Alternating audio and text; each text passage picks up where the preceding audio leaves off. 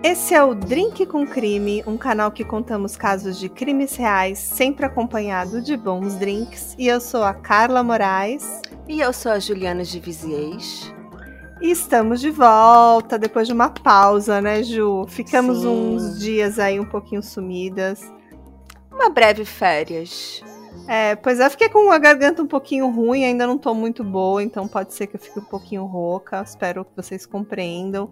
Mas estou de volta e tem um episódio que vocês vão ficar assim chocados. Tem suspense, tem uma motivação muito bizarra, tem mistério, tem desaparecimento, tem de tudo que vocês podem imaginar. Então assim, prepara, pega um bom drink que vocês vão precisar. E hoje a gente vai contar a história da Melissa Jenkins. Bora lá, Ju? Bora! Então, a Melissa Jenks era uma professora de física de 33 anos da cidade de Chelsea, no estado de Vermont, nos Estados Unidos. Ela nasceu e cresceu numa fazenda e era filha de Phil Ann e Richard Jenkins, e tinha dois irmãos, John e Rob. Ela era formada em Ciências da Natureza e estava cursando pós-graduação para obter o título de mestre. Ela também participou da equipe de basquete da faculdade antes de ser mãe.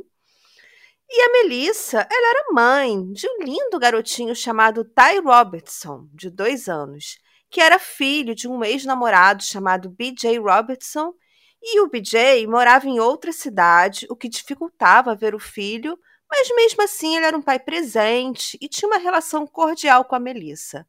E ela era uma mãe carinhosa e dedicada que jamais abandonaria seu filho. E para cuidar da melhor forma possível do seu filho, a Melissa tinha dois empregos. Ela trabalhava meio período num restaurante como garçonete e também dava aula de física para crianças e adolescentes. Os alunos a adoravam. Ela era querida, popular e era realmente muito simpática com todo mundo. A Melissa estava sempre sorrindo e tratava todos muito bem. Parecia que ninguém tinha nada de ruim para falar dela. E a Melissa, ela era bem conhecida, né? Até porque a cidade de Chelsea tem cerca de 1.200 habitantes, então assim, era uma cidade super pequena. E como professora, ela conhecia muita gente. A Melissa, ela era uma mulher jovem e bonita e estava ali tentando novos relacionamentos.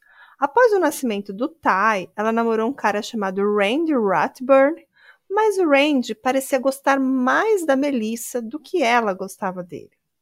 Ele queria assim ter um relacionamento mais sério, e ela não sentia o mesmo, e por isso eles terminaram. Mas eles continuaram amigos muito próximos e sempre se falavam. No dia 25 de março de 2012, por volta das 11h30 da noite, o Randy ligou para o 911 e disse que estava preocupado com a Melissa, porque ele não sabia onde ela estava. E a história que ele contou era quase inacreditável.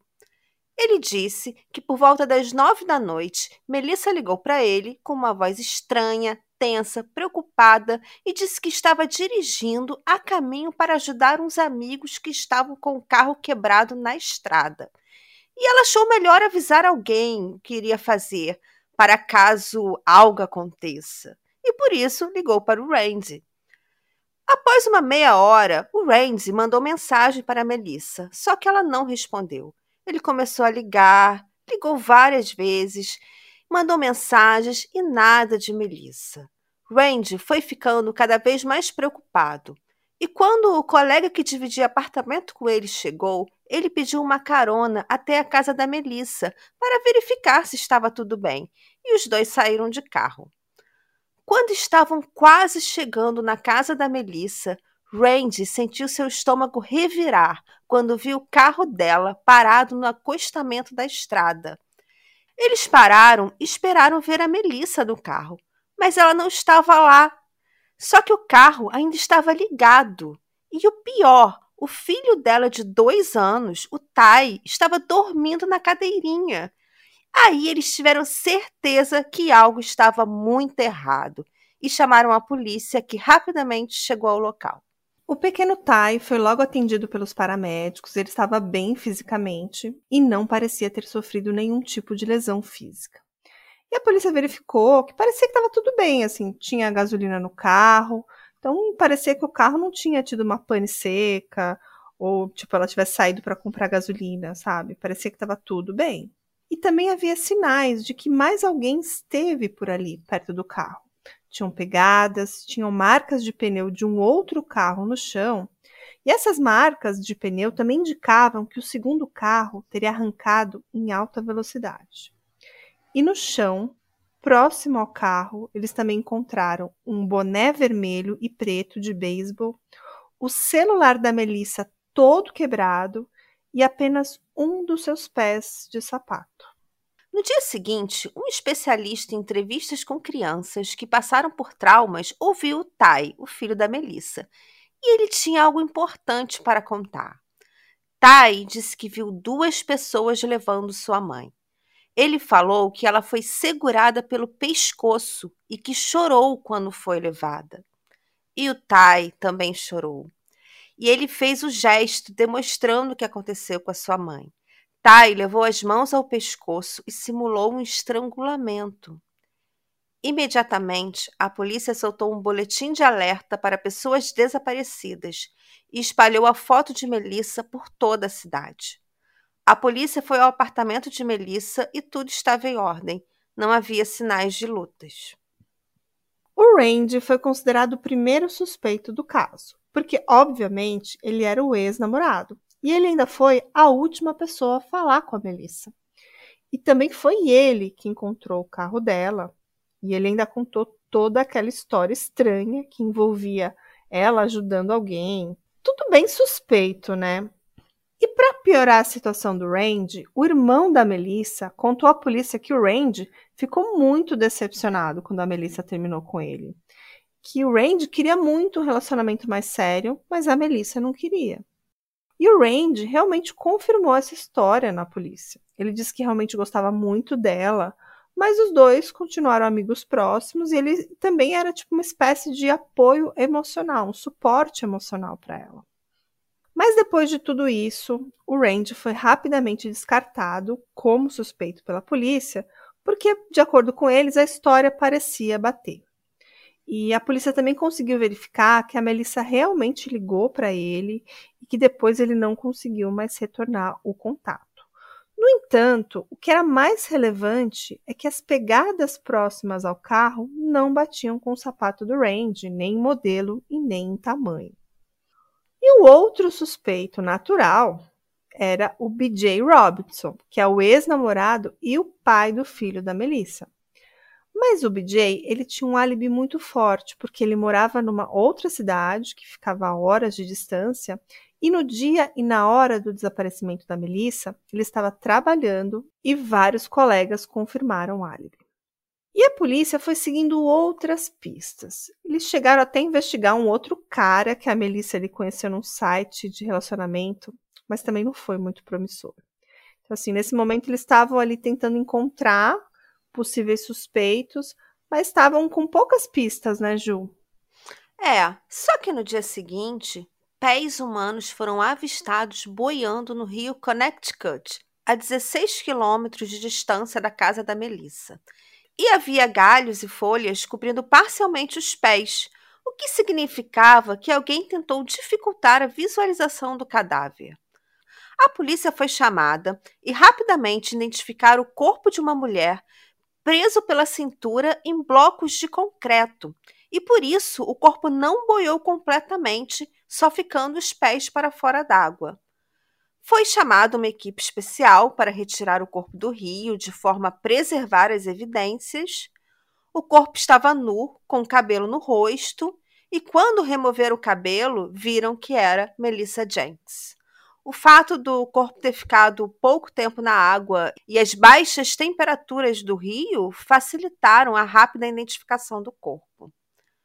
Nas margens do rio foram encontrados camisinhas e embalagens de camisinhas, e também havia marcas de pneus semelhantes às encontradas próximas ao carro da Melissa. Algumas árvores da margem estavam com galhos cortados, indicando que alguém se deu ao trabalho de cortar os galhos e jogar sobre o corpo. O corpo foi levado para autópsia e foi verificada a presença de vários machucados e hematomas em seu corpo. Parecia que ela tinha levado uma surra e algumas contusões teriam sido feitas com a ponta de um sapato. E também havia marcas circulares que indicavam o uso de uma arma de choque.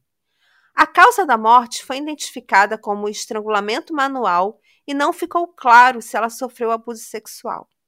E a cidade ficou em choque. Um crime tão brutal não era esperado num lugar tão pequeno e tranquilo, principalmente com uma pessoa tão querida que não parecia ter problemas com ninguém. E após a morte da Melissa, centenas de pessoas, incluindo amigos, vizinhos e familiares, fizeram uma vigília com velas numa noite fria em homenagem a ela. E a escola que ela trabalhava suspendeu as aulas e distribuiu fitas rosas para que todos se lembrassem da querida professora. E rosa era uma das cores que ela mais gostava. E a polícia acreditava que o assassino conhecia bem a Melissa, porque o estrangulamento geralmente é algo muito pessoal. E o assassino tem que ficar muito próximo à vítima, e por isso é mais comum em crimes passionais. E após a perícia no celular da Melissa, a polícia verificou que ela realmente falou com o ex-namorado, com Randy, mas antes ela recebeu uma outra ligação, às oito e meia da noite. E essa ligação foi feita de um telefone celular descartável, que só foi usado para fazer uma única ligação. A ligação que, de alguma forma, atraiu a Melissa para a morte. E as antenas de celulares captaram aquele celular próximo ao carro da Melissa, e próximo ao local onde o corpo foi descoberto. E a polícia ainda conseguiu descobrir exatamente a hora e o local que o celular descartável foi comprado. Tinha sido numa filial do Walmart que ficava a 32 quilômetros de onde o carro da Melissa foi encontrado. Só que eles não faziam ideia de quem usou o celular e por isso foram até o Walmart conversar com o gerente da unidade e por sorte, o celular foi comprado com um cheque e havia uma cópia dele na loja. E o comprador, ou melhor, a compradora, se chamava Patricia Prue. E vocês devem estar curiosos para saber quem era Patricia Prue. E a Juliana vai contar para gente. A Patrícia tinha 33 anos na época. Ela nasceu em Nova York, mas se mudou para Long Island por conta do seu primeiro casamento, que terminou num divórcio. Em 2008, ela conheceu um outro cara em um site de relacionamento chamado Alan Prue, que vivia em Vermont. Os dois começaram a namorar até que resolveram se casar e Patrícia foi morar na casa da família do Alan. Como eu falei, Patrícia já havia sido casada e também já tinha tido vários outros relacionamentos, mas Alan teve um passado amoroso e social bem diferente. Ele nunca tinha tido uma namorada. Ou seja, ele era um incel, né? Exatamente. Bom, o Alan tinha 30 anos e nasceu no estado de Vermont. E ele fazia bicos e serviços gerais. E como ele estava ali numa cidade pequena, ele era aquele cara que acabava ajudando na casa de todo mundo, sabe? Tira uma neve aqui, conserta um cano ali. Tipo, faz tudo conhecido ali na comunidade. E ele era conhecido como uma pessoa boa, que nunca teve problemas com ninguém e que cuidou do pai idoso até ele morrer. Ele cuidava também da mãe idosa. E depois do casamento com a Patrícia, ele passou a ser visto cada vez menos ali na comunidade. Eles, né, moravam na mesma casa que o Alan nasceu e viveu seus 30 anos. E era uma casa compartilhada com a mãe dele, também com a irmã dele, toda a família dela, que incluía os filhos e o cunhado. E agora, então, morava o Alan, também a Patrícia, nessa mesma casa minúscula, com toda essa família. Devia ser uma loucura, né, Ju? Imagina casar e morar com a sogra, ainda mais num lugar super pequeno e, apertado. Sim. E era uma casa também muito precária, sabe? Assim, uma casa em péssimo estado de conservação. E lá nos Estados Unidos é muito comum, assim, as pessoas menos abastadas morarem, assim, em casas móveis, né? Aquelas casas que um dia já foi um trailer, né? Agora é tipo um container. Então, assim, era nesse local que essa família morava, né? O Alan, sua mãe idosa, sua irmã, cunhado, sobrinhos e a esposa Patrícia. Uma loucura, né, Ju? Uma loucura total. E, obviamente, a casa, que era super pequena, não estava adaptada para as necessidades da Patrícia. Acontece que na lua de mel, a Patrícia revelou um grande segredo para o Alan. Ela falou que era bissexual e perguntou para ele como ele se sentiria se trouxesse outras mulheres para a relação. ele ficou bem seguro, porque ele tinha pouquíssima experiência com mulheres, né? Na verdade, a experiência dele era com uma mulher. Mas ele topou e eles começaram a procurar parceiras em sites de swing. Só que eles não tinham como manter uma relação com uma terceira pessoa na casa deles. As paredes eram muito finas e a casa pequena e superlotada. Então eles compraram um pequeno trailer para ter essa vida amorosa com outras mulheres. E eles também diziam que queriam ter filhos e um dia poderiam morar no trailer com o filho. E a Patrícia também começou a ajudar no trabalho do Alan. Alan tinha uma picape que usava para remover neve, que era uma demanda frequente no inverno do estado de Vermont, que faz fronteira com o Canadá neva bastante durante algumas estações, né, algumas épocas do ano. E se torna necessário remover a neve das ruas e do quintal das casas. E a Patrícia profissionalizou o trabalho do Alan. Ela fazia divulgação, criou cartões de visitas, organizava a agenda e cuidava do orçamento. Ela era tipo aquela pessoa que fazia as redes sociais, provavelmente, que distribuía panfletinho, que divulgava o trabalho do Alan. Legal da parte da Patrícia, né? Sim, acredito que aumentou o rendimento também do trabalho dele, né? Uhum. Só que, infelizmente, uma das pessoas que contratou o trabalho deles foi a Melissa Jenks. E no inverno de 2010, a Melissa contratou o Alan para remover a neve do seu quintal. E a Melissa era uma daquelas pessoas extremamente simpáticas que, que tratam todo mundo muito bem. E o comum era as pessoas da região serem meio frias e manterem distância ali da Patrícia e do Alan. Você acha que eles não eram muito populares, eles não tinham muito amigos. Mas a Melissa tratou eles de forma totalmente diferente, porque ela era muito legal, ela era aquela pessoa legal demais, e eles não estavam assim acostumados com pessoas assim, sabe? E eles começaram a confundir as coisas, achando que a Melissa estava flertando com eles. E ambos, né, tanto Alan quanto a Patrícia, eles estavam muito atraídos por ela. Até porque a Melissa era uma mulher muito bonita. E eles ficaram obcecados por ela. Ela era alegre, divertida, ela tinha um filho pequeno, tinha uma família, e era algo que, que a Patrícia e o Alan queriam muito. E o Alan, ousado, chegou a convidar a Melissa para o encontro, mas ela recusou Inclusive, ela ficou com muito medo, ela achou aquilo tudo muito estranho e não chamou mais o Alan nem mesmo para remover a neve do seu quintal.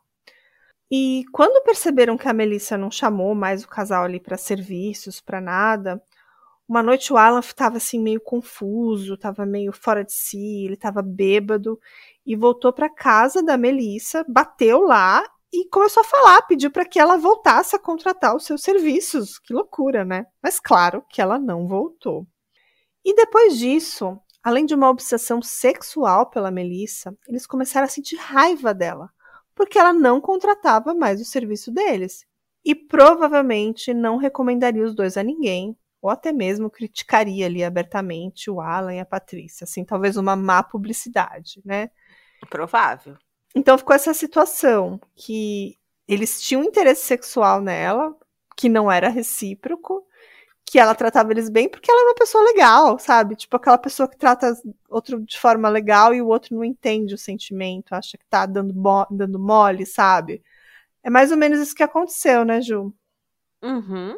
E as últimas descobertas faziam com que a polícia tivesse suspeitas fortíssimas contra o casal. E além da Patrícia haver comprado o celular que atraiu a Melissa, também havia um cartão da empresa deles na casa da Melissa. E o Randy contou à polícia que no dia do crime, a Melissa disse que estava indo ajudar o casal que ela tinha contratado para retirar a neve do seu quintal e mandou uma foto do cartão de visitas para ele. Então, todas as pistas levavam a Alan e Patrícia, e a polícia foi à casa deles. Alan e Patrícia deram permissão para revistarem o carro e a casa, e nessa primeira análise nada suspeito foi encontrado. Nesse mesmo dia, mais tarde, no mesmo dia mais tarde, Patrícia e Alan foram à delegacia por conta própria falar com a polícia novamente, só que não para falar da Melissa. Patrícia estranhamente lembrou que um cheque seu havia sido roubado E ela tinha um suspeito. Segundo ela, foi seu ex-marido Jeffrey, que morava em outro estado, que roubou o cheque. A polícia não acreditou, porque era muito suspeito que no dia que eles souberam que estavam sendo investigados pela morte da Melissa, lembraram que compraram um celular descartável com cheque e agora ouviam dizer que tiveram um cheque roubado. Tava muito parecendo conversinha, sabe? Sim. Né? Muito conversinha. Uhum. Muito.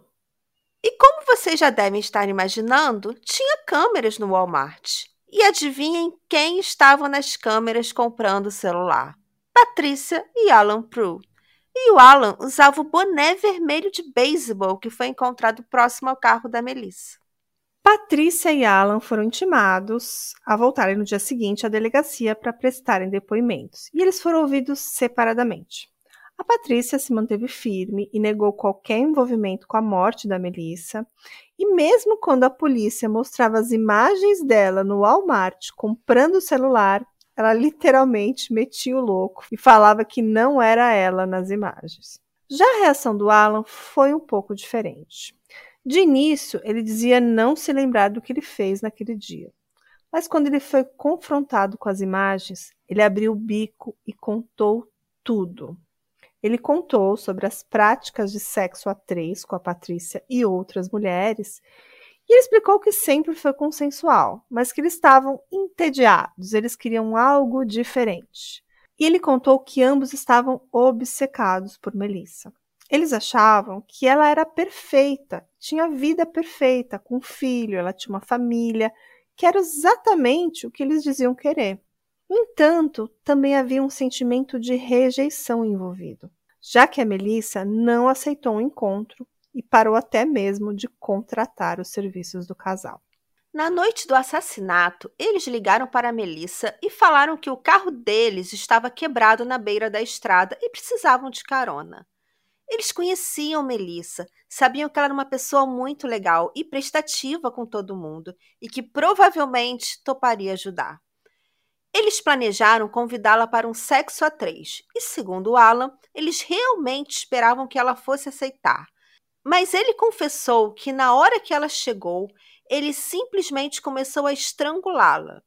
Alan falou que não estava em seu juízo perfeito e que, quando percebeu, já estava estrangulando a Melissa no chão.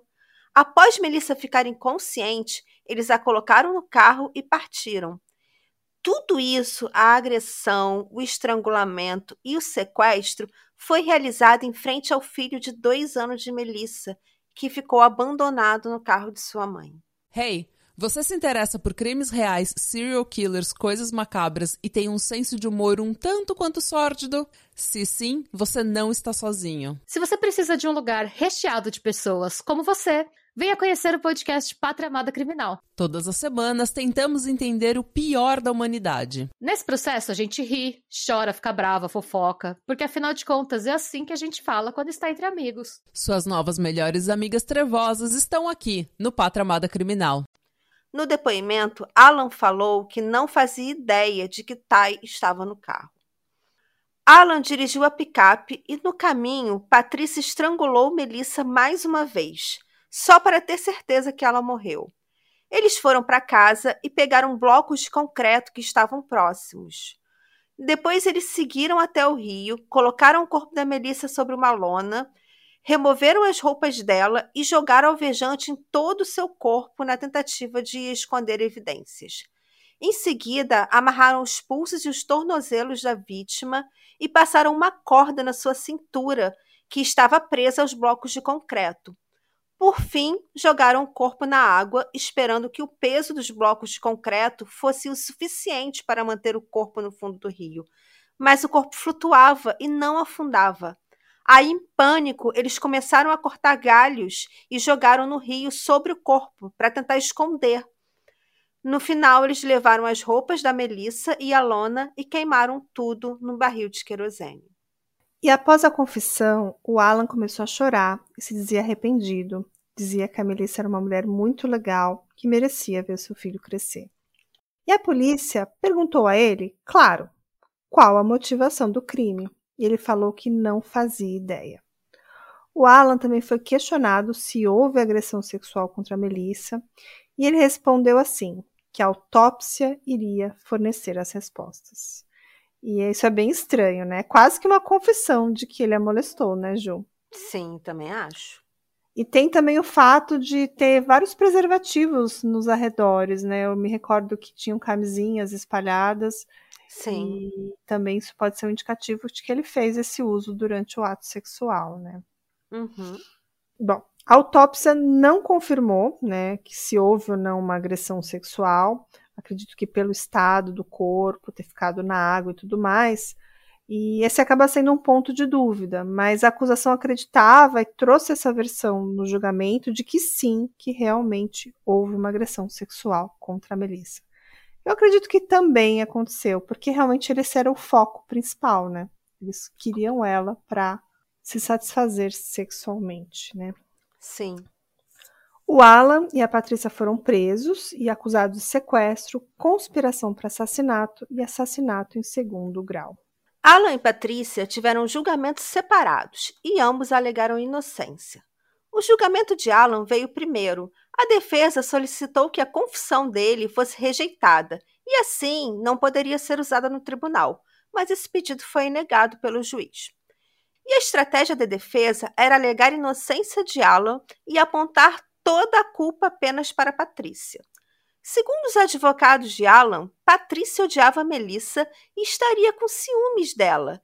E até alegaram que Patrícia tinha síndrome de personalidades múltiplas. E uma dessas personalidades teria matado Melissa. E o Alan teria apenas dirigido sem saber o que aconteceria. Eles iriam convidá-la para um sexo consensual e Patrícia surtou e atacou Melissa. E essa era a versão do Alan.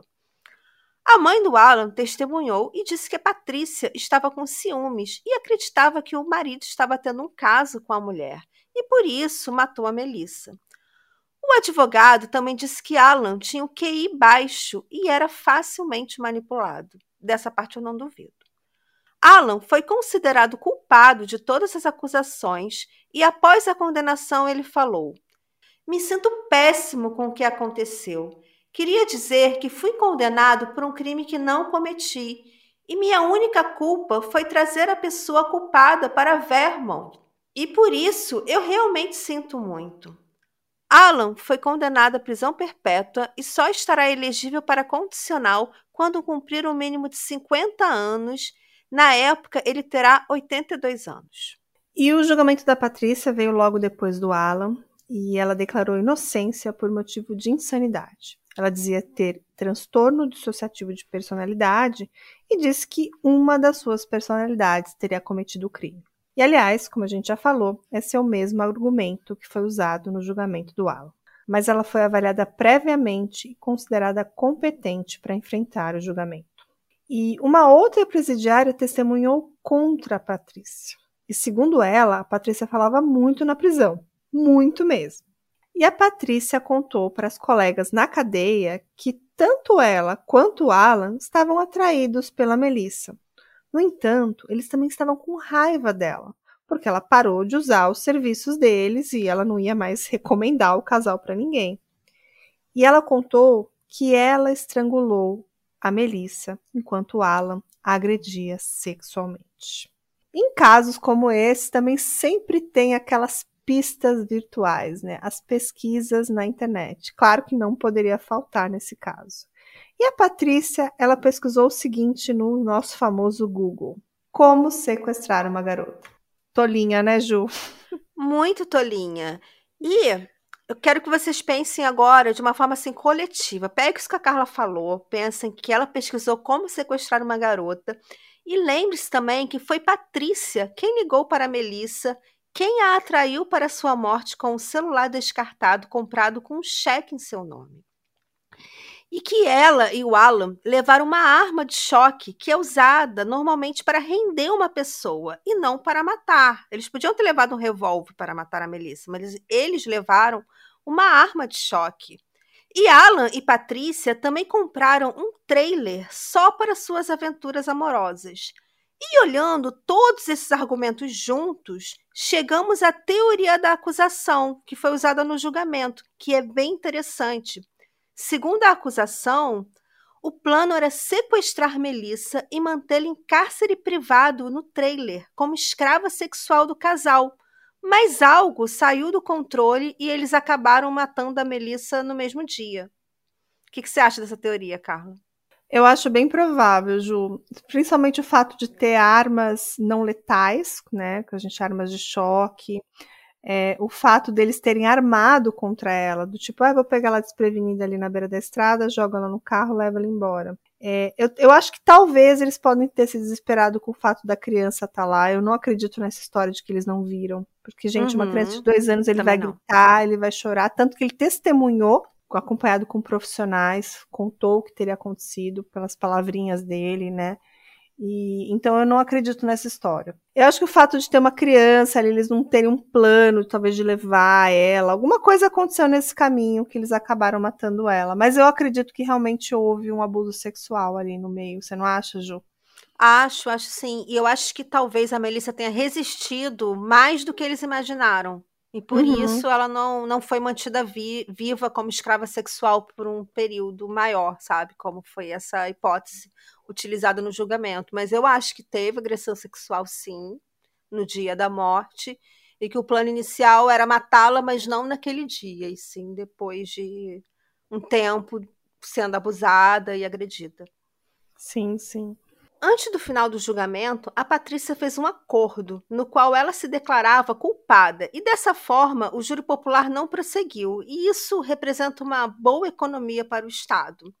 Patrícia fez uma declaração pública pedindo desculpas à família de Melissa e disse que estava dando a sua liberdade como pagamento por ter tirado a vida de Melissa. Patrícia pegou prisão perpétua sem possibilidade de liberdade condicional, então ela passará até o último de seus dias na cadeia. E ela e o Alan se divorciaram em 2017. E hoje, o filho da Melissa, o Ty Robertson, está sendo criado pelo seu pai, mas mantém contato próximo à família da Melissa e vem recebendo carinho e amor das duas famílias. E esse foi o caso de hoje. Que caso, hein, Ju? Que caso. Eu, eu não conhecia o caso da Melissa Jenkins e quando eu fui pesquisar e eu fui vendo imagens, eu fui vendo o roteiro. Eu acho que no começo todo mundo pensou, ah, foi o namorado, o ex-namorado, foi o pai do Tai. E a gente nunca imaginar que era um casal de faz tudo, limpadores de neve, que ela foi simpática, foi legal, como, como toda boa pessoa deveria ser. Mas infelizmente eles entenderam ali a mensagem errada e fizeram essa maldade com a Melissa, que devia ser uma pessoa incrível, ela parecia ser uma pessoa muito massa, estava ali criando seu filho feliz e contente, professora, querida, adorada ali na comunidade. E é uma pena ver a maldade humana. Acho que a gente que, que ouve true crime vê todo tipo de motivação, mas esse realmente foi muito cruel. É mais o fato de envolver uma criança, né? Deixar uma criança abandonada à noite, no escuro, depois de presenciar toda essa cena. Sim, e uma coisa que me marcou nesse caso é que poderia acontecer com qualquer um. Uhum. Todos nós, né, contratamos serviços para as nossas casas e até que ponto a gente se expõe, sabe? E eu acho que isso me, me, gerou um certo medo quando eu vi esse caso, um medo de identificação, assim, de poderia ser eu, poderia ser a Carla, poderia ser uma amiga minha, então isso me Sim. causa certo pânico. Não, se eu receber uma ligação agora de uma pessoa conhecida, falar assim, ó, oh, meu carro tá quebrado na rua tal, você pode me dar uma mão, tô sem gasolina, eu não vou pensar duas vezes, vou falar, beleza, tô indo. Mas uhum. eu vejo que a Melissa já tava com algum red flag, porque ela avisou. Sim. Não é? De, tipo assim, algo tá muito estranho. Então ela, ela era crimiseira, mas infelizmente acho que ela não podia fazer nada. Ela caiu numa armadilha ali que qualquer um cairia, né? É, infelizmente. Roteiro maravilhoso, como sempre. Vamos falar as fontes, Ju? Vamos! Então, as minhas fontes para esse vídeo foram vídeos do canal Brett Stein, o vídeos do canal Dark Case Documentários, matérias do Oxygen, da CBS News e da Fox News. Como sempre, mais um roteiro maravilhoso da nossa querida Juliana de Vizier. Salva de palmas para ela. Obrigada. Eu vou até pedir desculpas para todo mundo no atraso do episódio da última semana. Mas em contrapartida, a gente vai liberar um episódio exclusivo para vocês aí no decorrer dessa Sim. semana. Um episódio mais curtinho depois desse aqui, tá? Para compensar aí, porque a gente ficou uma semana sem episódio. Porque eu tô preparando um caso brasileiro muito inédito e com muita informação exclusiva que eu tô tendo contato com a família. Então tá dando muito trabalho. Então por isso eu peço desculpas, mas vai valer a pena. Eu garanto para vocês. Então, queria dizer que eu e a Ju estamos com as unhas combinando, que eu vi que ela tá de unhas vermelhas também, arrasou. E que a gente está muito feliz que essa semana teve live de apoiadores e a gente teve uma galerinha lá presente, foi muito legal. Teve sorteio de caneca, teve quiz. E quem quiser apoiar o drinkzinho, vocês já sabem, pela Aurelo, maravilhosa, tem apoios a partir de três reais. E vocês vão ter acesso a vários episódios super legais, exclusivíssimos e também o nosso grupinho do WhatsApp, que é tudo de bom. Queria agradecer o pessoal que participou da live, que foi muito legal, nossos apoiadores queridos que moram no meu coração. Sim, a gente E- ama vocês. Mandar um beijo para todos eles e deixar um convite para quem ainda não é apoiador, nos apoiar pela Aurelo e fazer parte dessa comunidade maravilhosa de drinkers. Adoro. Então é isso, gente. A gente espero que a gente se veja semana que vem. Eu espero que o nosso episódio saia, mas nesse intervalinho vai ter um caso curtinho aí, um exclusivo bem bacana, que vocês vão gostar também. Que aí vocês vão ter ideia do que é ser apoiador, que é ter casos muito legais. Então a gente se vê na próxima semana. Beijo pra todo mundo. Tchau! Tchau!